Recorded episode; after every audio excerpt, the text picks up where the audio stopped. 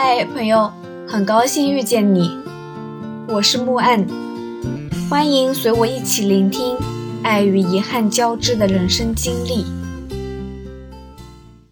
一大早，我坐在甜茶馆里吃早餐，看着阳光见缝插针的从窗户、屋顶慢慢侵入，弥散在茶香混合着奶香的空间里，各种衣着、各色社会阶层的人。在这个氛围里显示自在，聊天声、欢笑声交织在一起，享受独一份的悠闲。我应该有半个月没有看新闻了，那边的战争和这边的疫情持续时间都已经超过了所有人的预期。这十天与我转瞬即逝，但世界上有人在这十天里失去亲人、朋友、家人，颠沛流离，甚至失去生命。战争中，个人性命轻如草芥。战争啊，无论是哪一种性质，总是充满悲剧的。很多很多人，他们未来几十年的命运，完全取决于战争剩下的这半个月。很多国家的很多人都在抵抗战争，赤手空拳的抵抗，民间发自的抵抗，语言的抵抗，野草一样的抵抗。往近了看，残奥会谢幕。各地疫情卷土重来，基金资产一落千丈，社会媒体上各种争论：到底是政治独裁者决定我们的未来，还是资本的力量决定我们的未来？这些事情都离我好远好远。疫情第一年不出国，第二年不出省，第三年不出市，第四年大概要不出家了。科幻电影里的末日世界仿佛近在咫尺。世界都这样了，我像一只把头埋进沙坑里的鸵鸟，趁现在继续好好享受着偷来的短暂快乐人生。毕竟今天就是我旅程的最后一天了，明天就要从天堂回归现实。还有一点，其实我们并不是变得越来越自由的。我发现社会并非一直在进步。社会思潮的变化和自由度，其实往往是循环往复的，谁也不知道下一刻如何变化。所以，能自由的时候，就不如多酣享片刻自由。如果能够成为拉萨街头的一缕风，多好啊！拉萨这边的核酸检测大概六小时出结果，我拿着阴性报告前往大昭寺。因为系统原因，一直我预约不上。昨天的工作人员让我做完核酸，然后直接过去就行了。然而今天换了一个工作人员，死活不让我进去。反正没有预约就是进不去。后来我又打电话给大昭寺的工作人员，好说歹说的才放心。所谓先有大昭寺，后有拉萨城。传说在一千三百年前，拉萨还是一片荒原和湖泊。来自尼泊尔的赤尊公主想要盖一座寺庙，供奉她带进藏的佛祖释迦牟尼的八岁等身像，但是她的努力并没有成功。寺庙总是白天盖，晚上倒塌。赤尊公主听说文成公主精通天文地理、阴阳八卦，于是带了一身金粉作为礼物，向文成公主请教。文成公主通过测算发现，西藏的地形犹如一个魔女仰卧，有一个什么湖，正是魔女心血汇聚的地方。要镇住魔女，必须填湖建寺，并在魔女的四肢关节建造寺庙。这就是大昭寺以及西藏最早的寺庙的来历。所以，大昭寺是世上离佛祖最近的地方，每个人都在这里许愿。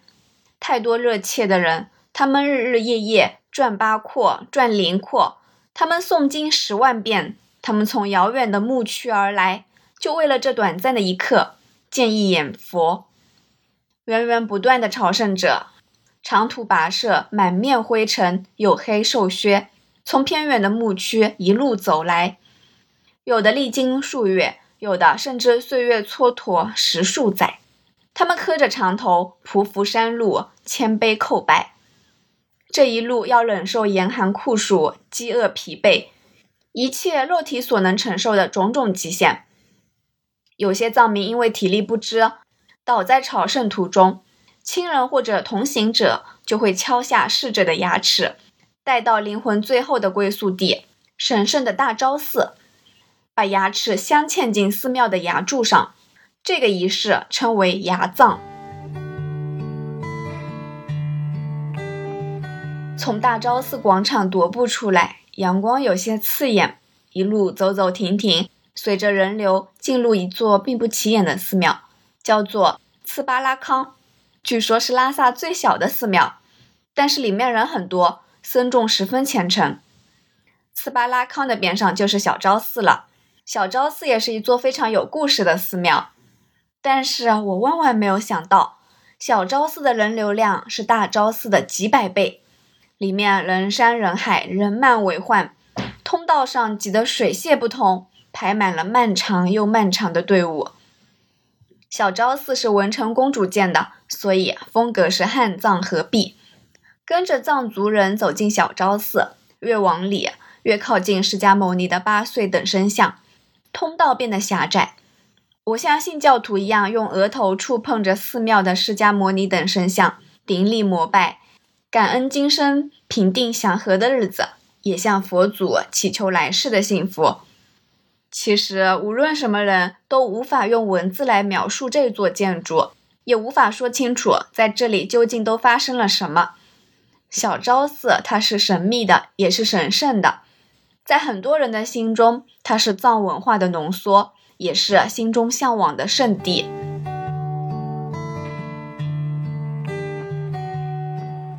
我看着烛台里的火苗，明明暗暗。这恰如一场生命的轮回，终有跌宕和起伏。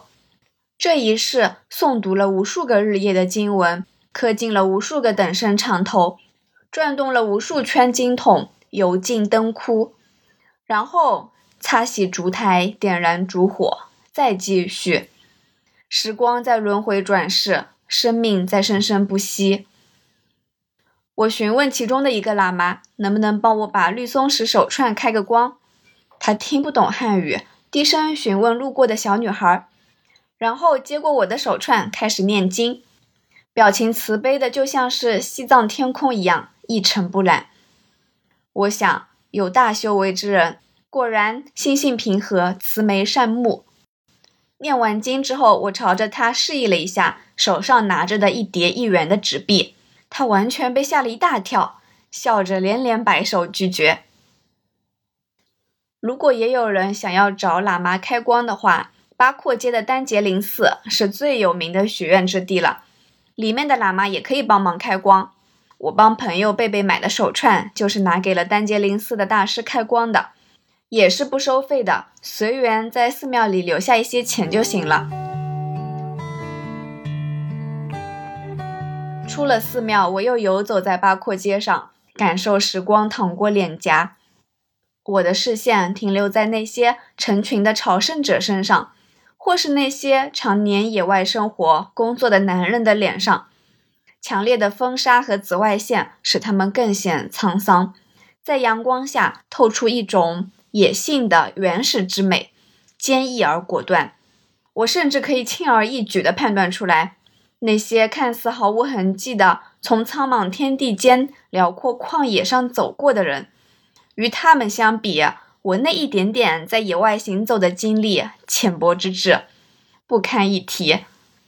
当然，那样的生活距离我是遥远的，但他们也会突如其来，不经意间成为我人生的一部分，然后又呼啸而去，不知所踪。我继续向前走，一路上都能看到一张张含笑和善的面庞，偶尔问路。他们会习惯性的夸赞我，即使只是萍水相逢，他们也会很热情的问我从哪儿来，喝酥油茶了吗？喜欢吃糌粑吗？有时候见到两个并不相识的藏民，也会非常友好的互相问候，互相帮助。这些年，我总有一种文明的崛起和陨落的双重矛盾感，一面看到城市高速发展。一面发现有一些东西再也找不到了，想起以前，想起曾在青旅感受过的那种恣意盎然的青春和活力、热情和善良，如今已经很少见了。不得不承认，青旅也在这个时代慢慢变味了。如果你有幸感受过那个时代的文明和野蛮、质朴和粗鲁，你就会觉得现在所处的一切都真的太寡淡无味了，好像一种精神的陨落。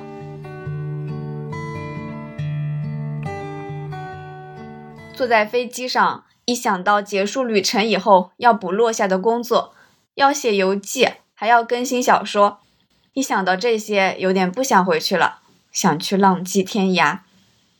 城市和山川，一个是现实生活，一个是理想追求，总是难两全。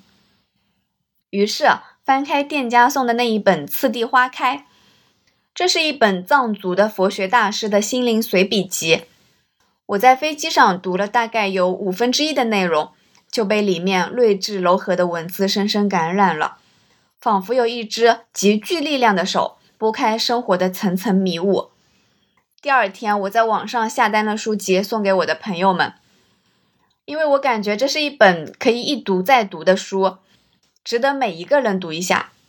关于痛苦和负面情绪的启迪，真的让我收获良多。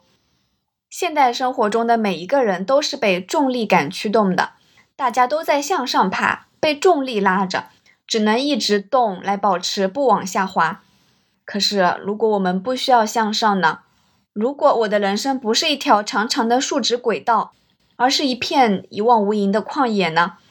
如果我做的任何事情都不需要被外界赋予任何价值，当然也不需要被我自己赋予任何价值呢？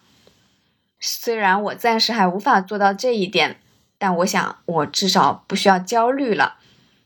每次旅行总能有一些别样的收获。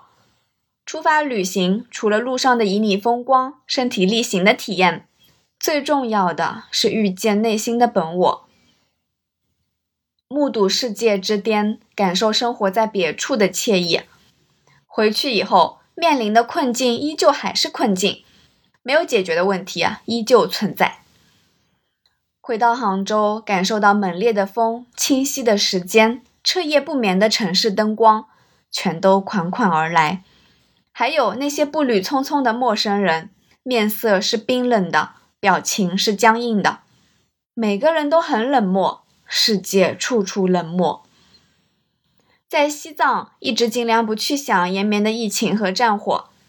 但是下飞机一开机，现实还是扑面而来。野蛮的军队在夜色中交战，我们被挣扎和逃逸的慌乱所席卷。短暂的逃离就此结束。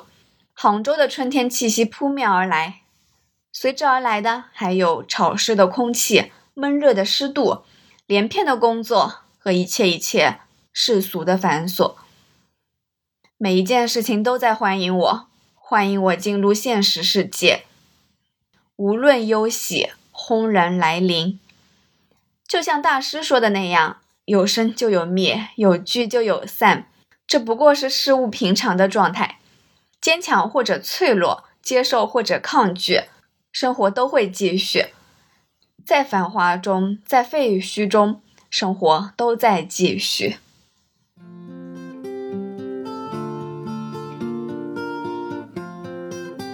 感谢收听，希望这个播客能陪你度过每一段孤独的旅程，彼此温暖，彼此治愈。希望来到这里的你可以放下一天的疲惫，尽享这人间好时节。也欢迎大家转发、订阅、赞赏、支持。